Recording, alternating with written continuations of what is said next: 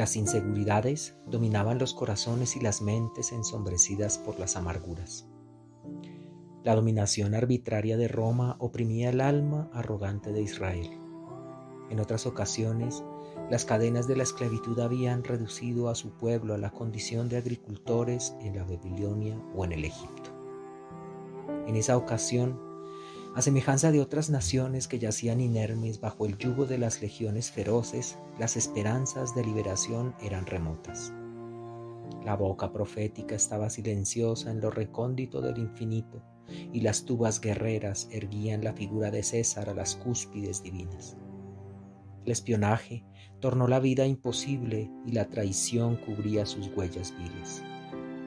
El dolor distendía sus redes y reunía a las víctimas que se retorcían en la desesperación.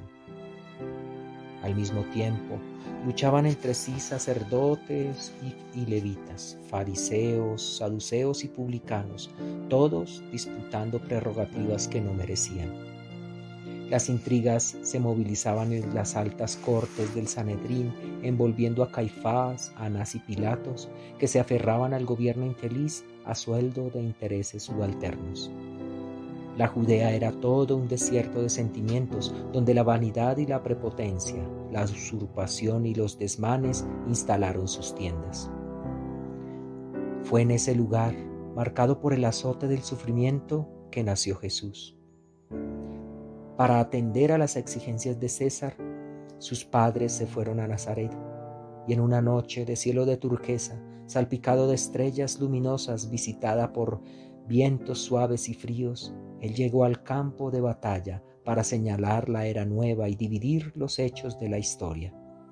Su noche se hizo día de eterna belleza, y el llanto que caracterizó la entrada del aire a sus pulmones se tornó la música que él transformaría en las almas en una incomparable sinfonía. A partir de aquel momento, nunca más la humanidad sería la misma.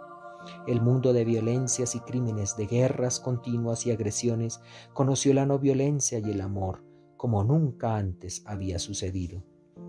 Jesús se convirtió en el pacificador de todas las vidas, descendió de los astros para tornarse el puente de ligación con Dios.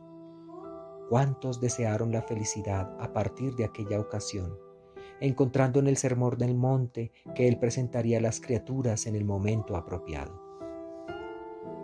Jesús es el Hijo bien amado de Dios. En su vida se cumplieron todas las profecías antiguas, abriendo el campo de luz para las realizaciones futuras. Su ministerio de amor fue un signo de unión permanente entre el ayer y el hoy, en la dirección del mañana eterno. Él es como el sol que esfuma las sombras y vivifica la luz y el calor. Piensa en Él, inspirándote en su labor revolucionaria de adentro hacia afuera. Nunca lo olvides, sea cual sea la situación en que te encuentres. Comulgando mentalmente con Él, se disiparán tus dudas y amainarán tus inquietudes y te transformarás, tornándose un polo de acción dignificante que atraerá a las personas inquietas y afligidas que pasarán a conocerlo también. En ese momento será entonces Navidad para todos, porque Jesús está naciendo o renaciendo en nuestros propios paisajes íntimos.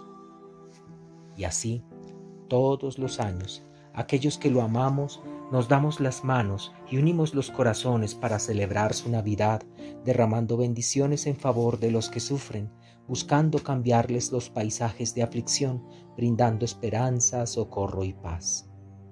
En esta Navidad, permite que el amor de Jesús irrigue tu corazón y lo vierta en la dirección de aquellos para los cuales Él vino, nuestros hermanos sufrientes de la tierra. Haz más aún déjalo renacer en tu alma y abrígalo, para que Él siga en ti y contigo por todos los días de tu vida.